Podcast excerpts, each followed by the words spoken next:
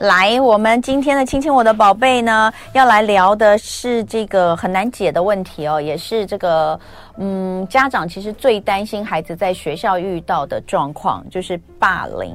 而这次哦，亲子天下呃，他们特别做了一期，这一期他们特别做了这个这个主题，叫做“同理包容，终结霸凌”。呃，霸凌其实。这个议题并不是没有讨论过哈，这个亲子天下也不是第一次做霸凌的主题，我的印象哈。但我总觉得霸凌这件事情是非常难解的，你只能够从根本的源头去，好像你只能说，当然你要有一些机制，可是那个机制，如果你在学校的这个实务端，你就会发现，它常常到最后是没有办法透过这个机制来获得。呃，不管是一个公平，或是一个公理正义哦，或是在伤害被伤害的部分能够做一些弭平，我觉得是没有办法，所以一定要回到根本。那你说回到根本的话，就更难了，就跟我们在聊博爱座的这个争议也是一样的哈、任何你只要讲到同理这件事情或包容，那都是全世界最难的事情，不知道为什么哈、呃，以前儒家不是一直在讲这些吗？到底为什么现在这些事情变得这么难？同理跟包容。但问题是，没有同理跟包容，真的无法终止霸凌哦。所以，我们来看看亲子天下这一次到底试图告诉大家什么。我们来欢迎的是亲子天下媒体中心资深记者潘乃馨，欢迎乃馨。Hello，各位听众，大家好。好，哎，来看一看为什么这次做了这个东西。然后你们这次有有有一个新的名词，很好笑，叫做“微歧视”。对，什么都要围就对了。这跟围电影不太一样。微歧视，对，嗯，有啊。你记不记得之前那个台铁还是什么东西，也加了一个维吗？对啊，维维维台维铁路还是什么东西？真的假的？反正就是有，那也不是，有没有？我记得有，对对对，就没有。他们就是用那个公车去取代，啊、然后就叫维铁路，还是维什么？反正就是交通工具，超好笑。现在什么都加了维，对，微微歧视。对，它跟微微电影是可能比较短的电影叫微电影，这样那个时候出来。那微其实他想要讲的是说，霸凌其实始于这个我们平常没有察觉，但又涉及哦，类火车，对不起，讲错了，类火车。啊，微歧视就是都会哦对类哦，我们那时候讲的名字，类流感呐啊，对对对。啊的时候就产生了类火车，但类骑士，类类骑士，对，类跟微没有不太一样，对，类骑士是。有点像歧视，但不是歧视。嗯、但微是你没有察觉，但其实是歧视。但其实类歧视也是一种微歧视，对对不对？好，我们继续吧。名词辩论，微歧视。这个其实是那个最近学术上很常讨论的一个名词。对，因为我觉得霸凌就是始于人际的冲突嘛。那冲突就是始于我们大家都觉得。没有意识到别的人跟我们不一样，嗯、然后我们没有办法接受别的人跟我们不一样。嗯，对，所以这是一个根本，也是我们这一期想要探讨的这样子。那我们就是特别抓了这个围棋式的观念，就有来讨论说，哎，这个为什么微歧视最后会演变成霸凌这样子？嗯、其实刚好今年很多新闻事件都跟这个有关，比如说之前这个有这个高中的园游会的摊位。哦，对对对，他们就是以这个西环啊为名这样子，嗯，嗯。对，那可能这个同学觉得觉得只是好玩这样子，嗯、但是哎，他指涉的对象又觉得哎，我受伤了，嗯，对对对，那他们最后一言不合就开始有一些口角冲突，嗯，对，因为他们开始有一方觉得另一方是廖北亚去把他们的事情报告给学校，然后还新闻闹得那么大。对，那最后就演变成霸凌这样子。嗯，对，所以始于我们都用一个有色的眼光去看跟我们不一样的人。嗯，好，那当然，呃，其实如果要来做这个霸凌的议题的话，你呃应该这样讲，就是说你们这一次想做的东西跟之前做的到底最大的不同在什么地方，或是你们想要告诉大家最大的不同是什么？嗯，其实我们算是第一次把霸凌做成一个主题。嗯，对。然后我们主要也是看到今年很多新闻事件，然后还有像之前有一些这个家长会办这个霸凌的论坛，就讲说这个孩子被霸凌我该怎么办，然后就那种平日的论坛也四五百个人参加。哦，就是这个议题实在大家太关注了。对，对对，就是然后这几年的这个霸凌的通报数也是有慢慢提升，所以才会让我们觉得说我们应该再一次去。这个直视霸凌的本质，我们以前可能是哎做情绪啊，或是做其他的主题，哦、然后我们顺便谈到说，也许它是一个霸凌的解放，但我们这次把霸凌换成一个主角，这样子好好讨论它。所以呃，前面一开始你们就用七组数字，想要试图告诉大家，现在霸凌在台湾甚至是在全球的一个趋势，对不对？那可以在这个部分先跟大家分享嘛？嗯，好，先从这个整个概况来跟大家谈。对对，就是霸凌是全球的现象。嗯，对，大概如果亚洲地区是每十个学生大概有三个曾经表示说他曾经遭到校园暴力或是霸凌这样子。嗯、对，那最高的是这个撒哈拉以南的非一周，那每两个就有一个。嗯所以那个时候就大家就笑说：“天哪，那不是等于入学的时候你就要先选择你是霸凌的还是被霸凌的这样，嗯、二选一这样子，嗯、好可怕、哦。那其实基本上都、嗯、都有大概两三成，就算是这个比较少的这个欧洲，它大概也有两成多。嗯，对。那我们也有讨论说，那到底人在几岁的时候最常遇到霸凌，嗯，几率最高这样。嗯、后来这个哎、欸、也也有这个全全球的统计有做，就是说这个最常发生在十岁。对，哎、欸，真的耶。对，因为十岁可能。是一个在十岁以前，可能大家还比较没有这个人际啊、群我的概念，这样。那十岁开始有尝试想要交朋友，尝试想要建立自己的小团体，但是又技巧不太好，嗯，就很容易会演演变成霸凌。对，嗯、所以这边是说十岁受到霸凌的几率最，这里是百分之四十三，嗯、哦，那也是差不多快要每两个就一个，对，对，对，这个是达到巅峰，然后逐年下滑。到十四岁的时候，剩下三十六 percent，也是差不多三个就一个。对、嗯、对，而且因为十岁开始，你开始比较有一些人际观，你也比较容易受伤，因为霸凌也是你主观认为你你受伤了。对，这是主观的概念。十岁以前可能我我没有觉得我受伤，嗯、同学不理我，我还好这样。但十岁开始有一些观念了，这样子。然后性别也有一些，也有一些这个。这个调查对不对？对，其实这个就发现，哎，那这个各个地方男生跟女生都有类似的趋势，这样子。对对，像女生就比较常会涉及的是言语霸凌。对，或是关系霸凌，这个很严重。因为像那种私立中学、小学的那种女生，嗯、大家就是会很喜欢那个组一个群组，然后把另外一个他们不喜欢的人踢掉啊，嗯、或是他们比较在网络上比较常透过这个文字讯息，公立学校攻击另外的人。对，其实都是我从小到大都念公立，那也有。而且我从小到大都念女校，对，一定感触很深。嗯，没有，我倒没有，哦、但是就但是人缘太好，不是。小圈圈超多的啊，女生就是小圈，女生就是小圈圈之王，你知道吗？就是 小圈圈，对，就是小圈圈之后，女生都在小圈圈，always 在小圈圈。对，那男男生的霸凌就比较直接一点，比较是拳打脚踢，揍你，肢体霸凌，肢体霸凌。那男生如果上到网络上，他们比较常涉及跟图片有关的霸凌，比如说男生比较喜欢这个可能窃取别人的这个私密影像啊，或者他们比较喜欢把这个别人的同学的图去这个做 P 图啊，做梗图啊。嗯，对对对对对。有我女儿说啊，说有一些男生会自己组一个群组，然后就开始一直批评学校哪个女生的长相，哎，好，然后或者是长相就长。像，然后女儿就超生气的这样。然后我记得在某一个电影里面也看过类似像这样情节，但是好像是女生，不知道是女生还是男生，好像都有。哈就视觉的啊，很糟糕，很糟糕。好，再来第三组数字，霸凌，它其实会。确实会对那个人带来一些负面的影响，这样子。嗯、对，其实霸凌的定义本来就是负面。霸霸凌有个那个法律上的定义，就是说你这个故意的、持续的，透过这个文言语、文字、肢体、网络等样态，然后确实对他人造成这个精神、生理跟财产上的损害，这样才构成霸凌。嗯、所以霸凌本来就是会对人带来负面的影响。嗯、那我们发现最多的状况就是小孩子会开始不想上学，嗯，对，会有拒学的情形。那像我们的。呃，找到了统计就发现说，大概全球这个被霸凌的学生，大概也几乎大概每两个就有一个，他们会觉得他们就只想要接受到这个义务教育结束，就国中毕业，他们就希望可以不要再上学了这样子。那也因为这个，他们就不想上学，开始学业有一些影响，所以像这个全球的阅读成绩分析下来，如果你是每周都被霸凌的这个同学，那你的阅读的成绩是比这个几乎不曾有这样经验的同学还要低了三十九分。嗯。嗯，对对对对对，嗯，那其实国内有一些阳台，像这个最最近几年大家这个意识比较高，所以比较倾向说，哎，我遇到事情我应该要去通报，所以这个通报的件数已经连续三年都超过一千件，那到去年其实已经一千九百四十二件，在台湾就是快要到两千件了，嗯，对，还有另外还有这个。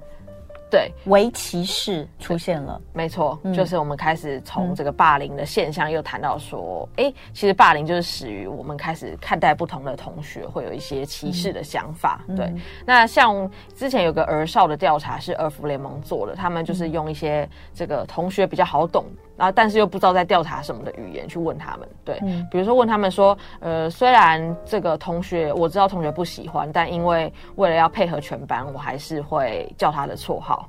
哦，这个就还蛮多了，大概这个东西就叫围棋师。对对对，十个有三个觉得说，哎、哦，对啊，我觉得这样还好，或是也有这个两成一到两成的儿少，他会认为说。诶，我觉得这个身障生不应该跟普通生同一个班，因为他们会拖垮我们的进度。嗯，对。或是我会觉得说，诶，跟我不一样种族的学生，比如说原住民，他跟我就是不一样的，嗯、我没有觉得他跟我是一样的。对对对。嗯、所以像这样的想法，其实就已经开始盛行在这个学校的环境里面。嗯、那大家如果不去这个察觉跟慎防，嗯、就很容易会变成霸凌。嗯，对。然后最后还有一个数字是，呃，校园霸凌的五大样态。哦，就可能就肢体霸凌还是最多哈、哦，但言语霸凌也就是紧追在后哦，差不了多少。关系霸凌，关系霸凌可能就是大家集结起来不跟你玩，不理你。哦、对对对，哦、排挤你，排挤你群组这样子。嗯，对。网络霸凌，然后最后有一点点是因不堪受凌。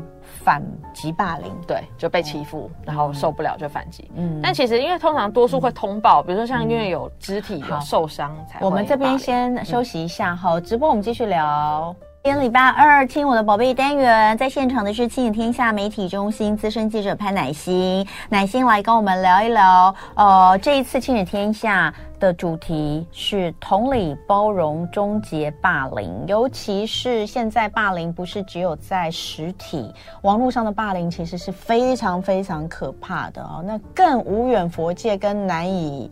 控制，我觉得真的是这样。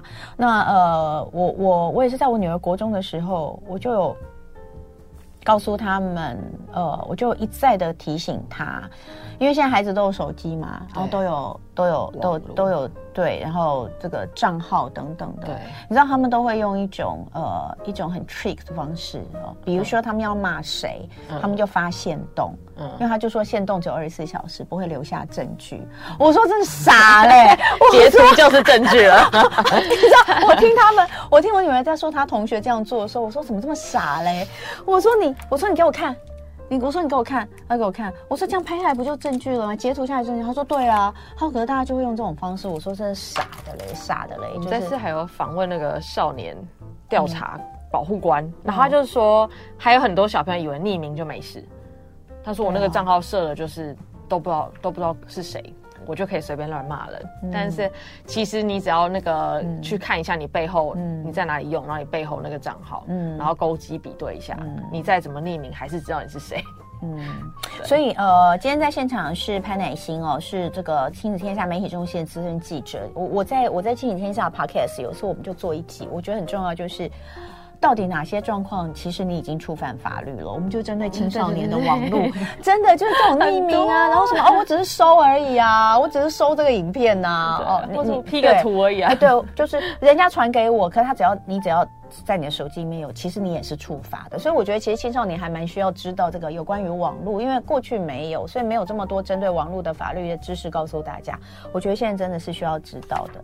好，那呃，这次亲子天下做这个呃包容呃同理包容终结霸凌，当然这个这个是一个呃，我认为这真的是最根本的解决之道，但它很难，我们还是必须看一下在这个过程当中可能会需要知道哪些东西。那比如说最近有一个新版的校园霸凌防治准则公布哈，那我刚刚也稍微先看了一下，其实跟原本的也没有太大的差异，加了一些东西而已哦。那那个基本上只要你进入到这个霸凌，假设你真的通报霸凌，然后你要进入启动这个学校启动这个霸凌程序，它就是一个呃无止境的呃，我我自己因为之前有认识的人，他们进入了这个，哦，到最后其实就是互告。对到最后就互告，甚至可家长会告学校的哈，嗯，就是会有这个，而且已经呃三四年了，三年了，应该已经进入到第三年，还在还在还在还在走。哦，那呃，所以你们其实有一些观察跟呃实际的想要请大家来思考的，包括就是你们的题目，就是说可能通报无助于关系修复，哦，如何教导反歧视，养出同理心才是重点，对不对？嗯，对，嗯，因为其实现在的整个风气不只是台湾，其实很多邻近的国家都是，就是大家会开始觉得，哎，你这欺负我，我也要告回去，这样，就最后大家都是这样告来告去。我们在这有采访一个例子是韩国，就南韩的例子，他们就是霸凌很严重，黑暗荣耀，对，黑暗荣耀。我刚好暑假有个韩国的专家来演讲，就说大家就是不要看太多韩剧，就韩剧就是那个讲的太真实了，这样。对啊，那他有没有说他们的霸凌真的有这么可怕吗？有，然后他们他们更他觉得一个不太好方向是，他们用很严格的法律来规范他们的霸凌，哦、就是他们是如果你霸凌同学，然后有成案有记录的话，嗯、他会记录到你的这个升学的档案当中，所以会影响你升大学。那这个对韩国人来说就很严重，这样子，然后他也会很想要再报复另外一方，然后就你让我留记录，我也让你留记录，然后大家就这样子一直不断争吵，这样子。所以，对，所以虽然是用严刑峻法，但但没有办法解决这个问题。没错，然后他们后来就导入一个 一个修复的方法，就是说传统大家这样告来告去就是报复，那他们就说应该是要以修复取代报复，那他们就有导入一个沟通的方式，叫这个修复式正义。对，就是跟我们接下来想讨论到很多，花很多篇幅讨论到这个同理心啊、沟通啊是有关系的。我觉得南南韩如果做那个修复式正义，可能要五十年之后看看有没有一点点成效，否则的话努力当中。没有，否则的话我们看到的依旧是黑暗荣耀的那种最后的最终的结果，就是君子报仇二十年不晚，就是我二十年之后还是全部把你们搞死这样子，就是当年你们在学校这样的霸凌我。很可怕，那那个其实某种程度上真的是反映了一个社会的状态哈。那好，这个修复式正义跟你说跟我们接下来你们想要跟大家讲的这个东西有点关联。嗯，嗯对，因为台湾其实也有学校在做，对。嗯大家就是开始觉得说，因为以前霸凌学校就是说啊，那不然就记过嘛，嗯、就哎赶快坐下来看谁对谁错，然后就赶快记过这样子。嗯、对，那现在会开始说不对不对，应该是要让两方的同学知道这个行为对彼此造成什么影响。嗯，就是他这个比较是教育层面的，就哎没关系，现在事情发生了，但我至少知道哎这个事情为什么不好，因为他可能对另外一方造成。这个真的很严重的影响，这样子，所以他这个修复式正义就是鼓励两方坐下来，那我们好好讨论说这个事件发生的经过是怎么样，你你看到怎么样，我看到怎么样，那再来就是让这个被欺负的同学讲说，哎，这个你这个行为可能对我造成了哪些身心的影响？对，比如说你这样帮我乱乱取绰号，你可能觉得很好玩，但是我真的觉得很受伤，我可能就是连作息都受到影响。对，那这样一个过程就让这个欺负他的同学也知道说，嗯，哦，原来我的行为是真的造成伤害了，不是我这样在网络上骂一骂很开心，嗯，然后都大家都不会有影响这样子。对，那最后他们就会议定一个未来的这个沟通的方式，因为多数的霸凌结束之后还是要在班上互动，嗯，所以其实更长远的方式应该是透过这样一个冲突的事件，赶快找出说我们未来这个不管还要同学两年、三年甚至更久，那我们可以怎么样相处这样子？嗯，我们都讲出自己喜欢的或是不喜欢的方式，嗯，然后去讨论一个可行的共识。嗯，对对对，这是一种这个真的面临到霸凌的这个修复。嗯，那你们也实际去看了一些教学现场，就是看他们到底是怎么样把这些相关的东西导入到他们的正课当中，对不对？呃，包括台中有一个中学，明道中学，非常有名的学校，花莲的三民国小。那呃，你们这次也花了一些篇幅来介绍，可以呃，再针对这个教学现场部分跟我们说一下吗？嗯，像呃，三民国小是实验学校，那他们的很特别，他们的课表就是有。每每个礼拜就有两节课，就叫品品格这样子。嗯，对对对对，他们的品格是一门正课。那那个教品格的老师也想了很久，就说品格要教什么，就很广泛这样子。他那个课的课名叫品格，对对对对对对，超难的。对，那后来觉得他应该是从情绪着手这样，因为情绪它是一个攸关大家可不可以培养同理心一个最好的方式这样子。对他，他其实教很多，一开始他会先带大家认识一下班上的同学，刚好他最近教的这个班，班上有一个肢体障碍的小朋友，嗯，他就是。都要坐那种站站着式的那种轮椅，对，所以他他就是很明显，然后他都只能在班上最后一排，因为他等于又有点类似都是站着上课这样子，就是用那个固定器把它固定住。对，那为了让这个同学也可以融入班上，那老师就是画了一个树。就是 那个公园的那个绿树的树这样子，嗯、然后他们就是利用一个课堂的时间，就是说，哎，大家来分享一下你觉得你身上最特别的五官器官这样子，嗯。嗯、然后大家就开始每个每个同学都会讲嘛，因为它是一个课程，有人就会说他的眼睛很特别，比如说他的眼睛可能哎颜色跟别人不一样，或他觉得他最特别是他的头发，他可能有自然卷，对，嗯、那他怎么去描述他的特色？那就也让那个。肢体障碍同学很自然的讲出，哎、呃，对对对，其实我的脚跟别人很不一样。那我脚不一样是因为我出生的时候，嗯，哎，就是刚好就是这样子。那我一路以来怎么样透过治疗的方式才有办法也加入这个学校，嗯、跟大家一起上课。对，那就是老师好棒哦。对，就是很自然让大家去知道。因为如果你是已经到同学已经开始嘲笑他，那再来处理。没有，我在想一般可能会想就是哦，要教大家同理心啊。这个同学他有一些不方便，大家要多 帮助他。那多帮助他，这就会变成帮助给予。那我是被施舍的一方。当然，当然不见得是这样。但我觉得这个很好，就是让大家在让孩子们在这样的一个过程当中，知道同学的彼此的不同。每个人都有不同之处，他的。不同之处是这个，没错，嗯，很棒哎，很棒，老师。那哎，这个班大概多大？他是几年级啊？他是他是一二年级哦，对，所以很很算是很小的年纪。对呀，对对对对对，很小的年纪。那个有有有那棵树，在那个《亲子天下》的这一篇里面有把那棵树，我刚仔细看了一下，我觉得很感动。对，我觉得很感动，很自然的方式去认识同学的不一样。对。嗯，没错。他觉得同理心这件事情，其实在教的也就是同理心，对不对？那呃，这个是一个哈。那那可是这里面其实也有讲到，就是他自己在带这个课，其实应该蛮困难的，对不对？对，就是。嗯对，因为他们实验学校通常也比较强调学生的自主性，嗯，所以学生通常也会比较这个有很多自己的主张，这样，嗯。嗯、所以老师他在带很多课的时候，他是会觉得同学没有办法好好配合。以老师的观点来说，嗯、对，嗯、那他。有另外一层同理心的体会是，哎，他觉得有时候老师表达自己的情绪，其实也可以换得更多同学的同理。对，因为他花很多时间讲说，这个同理心就是你应该要很精准的表达你的情绪。比如说你很生气的时候，你不要直接跟对方说，哎，你去死啊，或者什么的，这样就别人就不知道你真正的意思。但如果你可以好好说出，哎，你的什么行为让我很生气，那可能就可以。促进更好的沟通，但他就教了很多学生这一块，但他就自己会觉得说，我是一个老师，我好像不应该表现我的负面情绪，就他还是一直有这样的一个刻板印象，对。那就直到有一次，就是这个他找了外部的讲师来上课，然后班上同学没有很配合，嗯，然后他就觉得他夹在这个外部讲师跟同学中间，他压力很大，他就快暴走了。然后他就有一次，他就真的在一个课后的一个检讨会，他就在学生面前哭了，嗯，对。然后他他哭的当下，他觉得他完。他觉得我会不会就是就我一个为人师表的人，嗯、我会不会在同学面前哭了？我之后没有办法树立我的威严，或者我会让我的学生没有办法信任我等等，就他有很多他的小剧场。哎、嗯，就发现没有，就是他真的哭的时候，哎，全班都安静下来了。嗯、然后但过了几秒，然后开始有同学跑去说：“哎，老师你为什么哭？”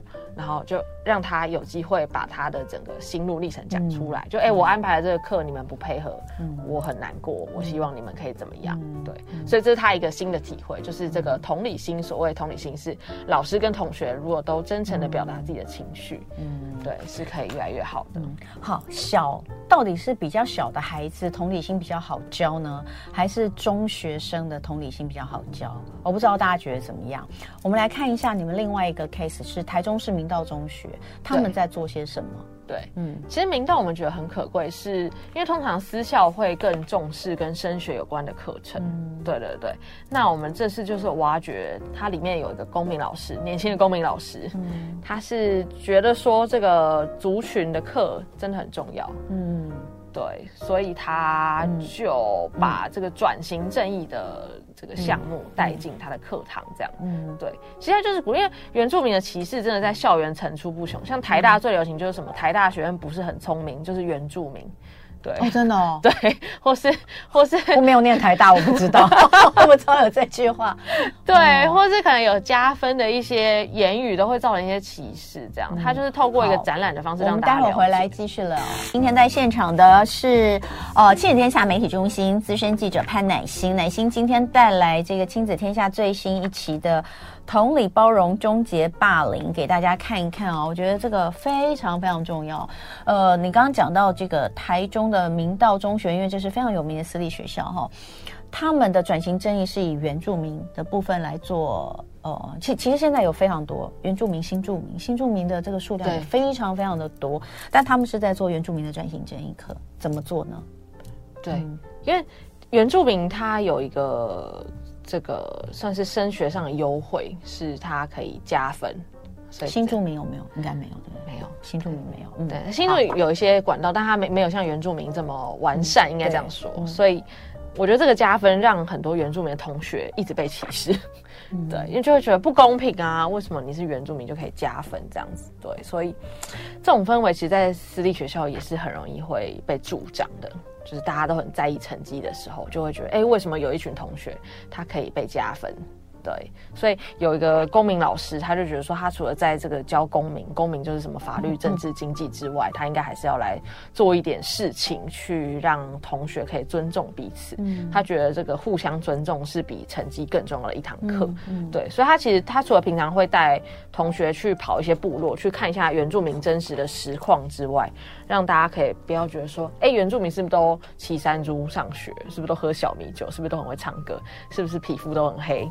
对，他就开始破除一些刻板印象。那他们最后在学校办一个展览，因为现在高中的课也很强调说要有一些作品，所以他们最后就是透过一个展览的方式，那大家就把一些常常常歧视原住民的这个网络的对话贴上来，那他们就开始交流说，哎，为什么会有要有这样的对话？那他们这个你那么在意加分，对，就是比如说像之前台大有个布条，就是叫火冒四点零五丈。对，就是他他们的加权的数字，然后再乘以火冒三丈这样子，嗯、就就就就就有一个这样的一个，对，应该是 A 一点三五嘛，然后火冒四点零五丈，就是哎这样一个歧视言论的背后，它有什么意义？就让同学自己去讨论，因为高中的孩子年纪比较大了，就是让他们自己去讨论说，哎，那这样大家这样讨论，那可能会对这个原住民造成哪些影响？对，所以它其实是一个校园版的一个转型正义。嗯、对，那让透过一个展览的方式，让大家知道说这个原住民的处境，还有真实的情况，嗯、还有我们以后可以怎么做。对，哎。我们以前加分的也很多哎、欸，就是呃，比如除了原住民之外，侨生加分很多嘛。嗯、哦，对，对不对？侨生加分很多，嗯、然后还有呃，还有男生，男生当完兵之后再来考 也加分很多。我念正大新闻系啊，我记得我那一年进去，我们班上，因为我们假设有一百个同学，我们侨生大概就占了五六个，嗯，比例非常高。嗯，然后还有就是还有真的是比较老的同学，就是那个男生当完兵再来考。考的也不少，也好几个。嗯，怎么以前从来都没有觉得过，就是公平不公平这件事情？以前真的比较不觉得、欸，哎，对耶，我不知道为什么哈，为什么以前不太觉得，都没有在想公平不公平，没有，这真的我也不知道为什么。可你你没你没有刚好没有遇到那样的同学，真的哈、哦，所以他其实有的时候会是一种氛围，对。但我我必须要回过头来说，虽然我们一直在讲，就是你尤其是这一次亲子天下主要做的就是教育现场，因为我们还是、嗯、因为霸凌的场合常常都是发生在学校，嗯、我我觉得那不是说学校怎么样，而是说他必须要有群体要有关系才会产生霸凌嘛。对。那如果家孩子都在家里，就是互相霸凌，我霸凌我弟，我弟霸凌我，手足霸凌，手足互相霸凌，或者我被我爸妈霸凌，那是家庭纠纷，所以。这个霸凌的这个这个词一定是出现在学校里面才会有，因为它就是群体才要有。但是所有的同理跟包容，绝对不是只有从学校开始做起的。嗯，对啊，有时候家里也有很多刻板印象啊。对呀、啊，对啊，你就很容易跟你说，哎，我跟你讲哦，呃，比如说回来说，哎，我那个同学怎样怎样，你有没有说过？哎，那你不要跟他，你你离他远一点。对，你不要跟他玩。对。